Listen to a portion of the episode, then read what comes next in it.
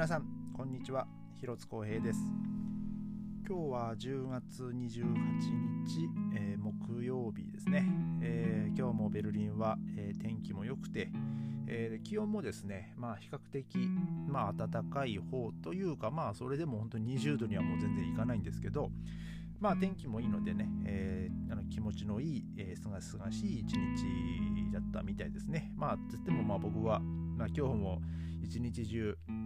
あの、まあ、キッチンの中にいたんで、まあ、全然外にはね出て出れてないんですけども、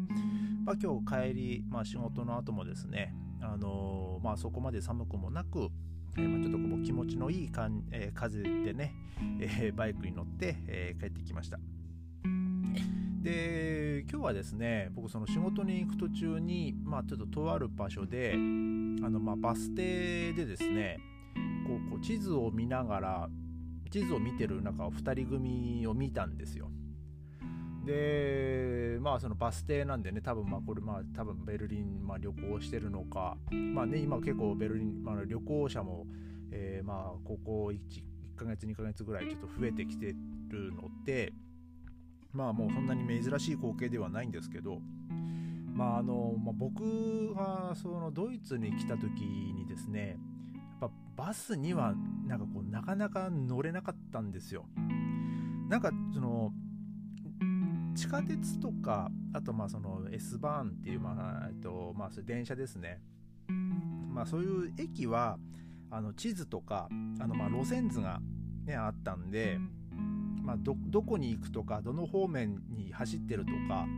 えー、まあ、そういうのってこう分かるんですけどバスに関してはですねまあ、僕はそのいつだったかその、まあ、だいぶ前の方にポッドキャストでも喋ったと思うんですけど、まあ、地図を買ったっていう話をしたと思うんですけどその地図にも一応そのバスの路線って書いてはあるんですけどその赤い線で。まあでもいかんせんですね。まあそのバスの路線も結構ちっちゃい字で書いてあったりしてですね、まあ、一応全部は書いてるとは思うんですけど、まあ、あのー、やっぱそこまでこう細かく見れないんですよね。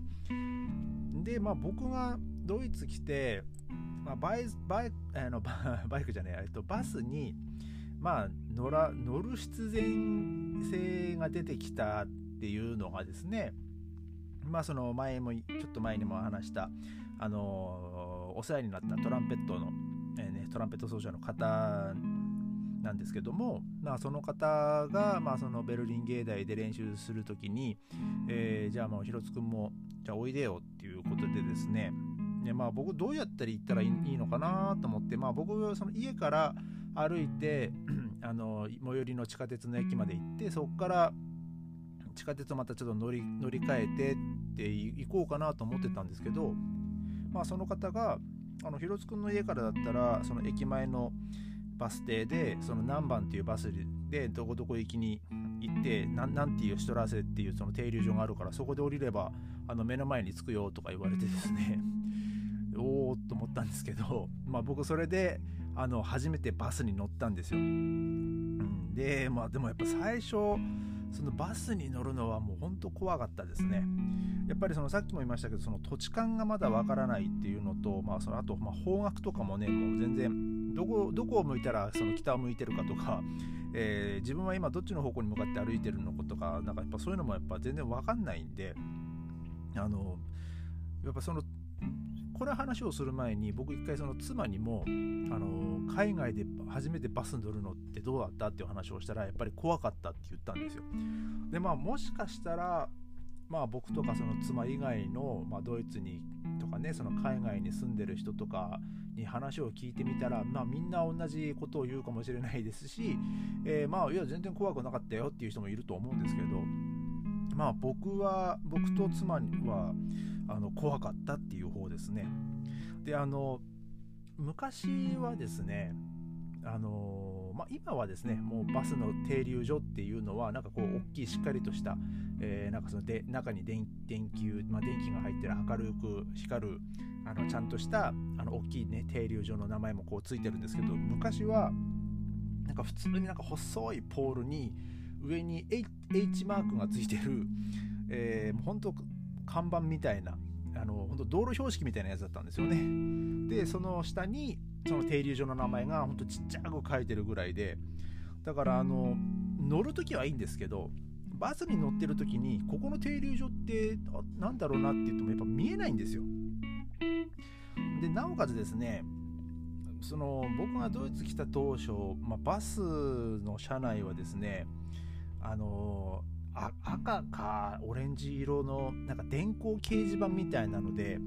あのその次の停留所がの名前が出るんですけどまあその電光掲示板がもう壊れてそのいくつかの電気がもう切れてるとかあとまあもう本当全然それが機能しなくてなんかもう全然何の文字だか分かんないようなのがなんかとりあえず光ってるみたいなとかもありましたしもう完全についてないのとかもありまして。でなおかつですねあのその車内放送も平気でずれるんですよでもうずれまくって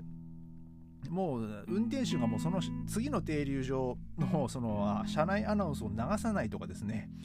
そういうことも本当しょっちゅうはありましてまあ多分もしかしたらそれ今もあると思うんですけど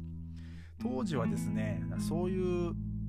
あのそういうシステムもう本当に今は、えー新しい車両とかはですね多分まあもうほとんどそういう車両だと思うんですけどあの車内にあのモニターがあってその次の停留所の名前とその次とそのさらに次とか、えー、その停留所のねあの順番のやつが出てきたりするんですけど当時はもうそんなん全然ないですからもうその次の停留所の名前しか出てこないもうむしろむしろその次の停留所の名前すらろくに出てこないみたいな、えー、そういう状態だったんで。やっぱもうバスに乗るっていうのはやっぱその土地の土地勘とかあのまあそのレベルが上が上がらないとやっぱちょっとこう難しかったですねその僕の経験上。で、まあ、僕はそのなんとか教えてもらったそのバスにま乗り込んでで、えー、その言われたその停留所の名前がこう出てくる出てくるとかその聞こえるまで僕ずっとこう耳を凝らしてですね、えー、そのバスに乗ってったんですよ。でそのネステハルトしてれ、まあ、その次の停留所はっていう感じで言われた時にでああこのここだって言われて思ってですね、まあ、僕はそのボタンを、まあ、押してまあ、まあ、その時はなんとか無事にねあの、え目的地目的地というかそのバスの停留所には着いたんですよ。でまあ僕はそれだけでも結構もうほっとしましたね、えー、もう何のことはないんですけど、まあ、特に日中だしあのー、まあ行く行き先っていうかその終点が確かソーローギシャーガルテンっていう、まあ、その大きい駅なんで、まあ、方角はねその僕の家からと北側っていうのは分かってたんで、まあ、これで合ってるとは思ってたんですけどまあでもそれでもやっぱりこう初めてのバスっていうのは本当緊張しましたね。で、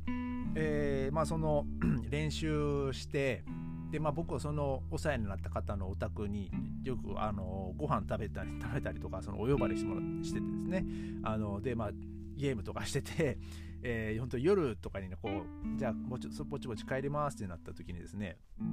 あの今度同じ地下鉄の路線だったんですよ。だけどその夜は地下鉄が走ってない代わりにあのナフトブスっていうのがあるんですよ。まあナフトブスってまあ直訳しちゃうと夜のバスなんですけど、まあ、その地下鉄、まあ、ベルリンのその地下鉄のラインに沿って、えー、夜にねその30分に1本とかでこう走ってるバスがあるんですけど、でまあ、僕はそのウーナナっていうバあの地下鉄のラインで、まあ、その方も本当ウーナナの駅沿いだったんで、あの、まあ、N の7ですね。だから、ナフトの N で7番っていうそのナフトブスが走ってて、あの、それ乗ると、あの、1本で家の最寄り駅まで行けるよとか言われてですね。で、まあ、えー、また、またそれはまた夜なんで、で、まあ、その時はね、その停留所までその方が一緒に来てくれて、で、まあ、バス来て、あのこれ乗ればいいからみたいな感じですね、あ教えてくれて、まあ、僕はそのバスに乗ったんですけど、まあ、またそのベルリンとその当時のベルリンは本当夜はもう真っ暗でですねまあそれでも本当夜夜中の1時とか1時半ぐらいだったんですけど、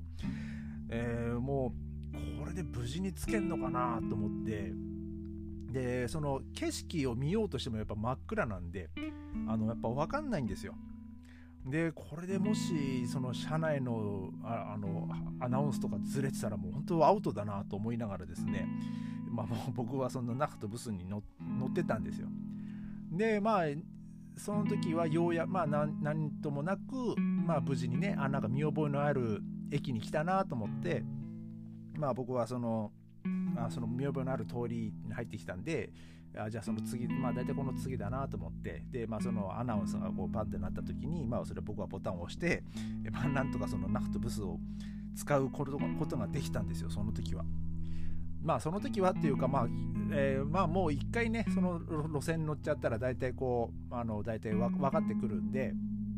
あのまあそのバスの中で寝ちゃったりしない限りねあの大丈夫なんですけどまあでもそうやってあの、まあ、海外でそのバスに乗るっていうその、えー、やっぱその来たばっかりっていうその経験値がない状態だとやっぱり怖いですね、えー、まあ僕はちょっとそう思います。でまあもしもしねその他のねまあ、ベルリンじゃなくても、まあ、その海外に住んでていや自分はそうはなかったですよとか、えー、まあもちろん逆、まあ、あの僕らみたいに、ね、僕とかその妻みたいにいやもう本当自分も怖かったですとか、えー、なんかそういうえー、ちょっと皆さんのねちょっと反応も、えー、お聞かせいただけるとありがたいなと思いますので、えー、まあちょっとぜひですねなんかもしそういうあのバスに関あの関するなんかエピソードなんか自分はちょっとこういうことしちゃいましたとか、えそういうのがある人はあのまああの前、まあ、僕時々言ってますけど僕のこのえー、ポッドキャスト、パッドキャストじゃないな、えー、僕が昔やってたブログ、えー、やったもん勝ちドイツ日記の、えー、方からですね、あのメールフォームがありますんで、えそちらからあのメッセージをいただけるとありがたいです。えという感じで今日は終わりたいと思います。えまあ、そのバスのお話でした。えそれではまた明日ありがとうございました。